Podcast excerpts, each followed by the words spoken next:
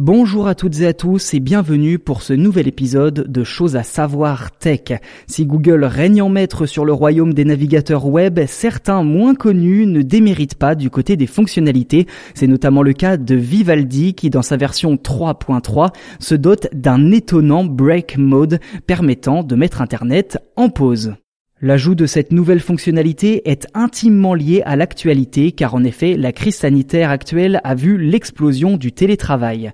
Après quelques études sur ses utilisateurs, Vivaldi en est venu à la conclusion que ces derniers ne prenaient pas suffisamment de pauses. Ainsi, pour les aider à décrocher et profiter de temps en temps d'un vrai break, l'éditeur du navigateur a décidé d'intégrer une fonction pause. L'option s'active simplement en cliquant sur le bouton dédié en bas à gauche de la fenêtre du navigateur et permet de se couper d'Internet pour vaquer à d'autres occupations sans avoir à fermer le navigateur.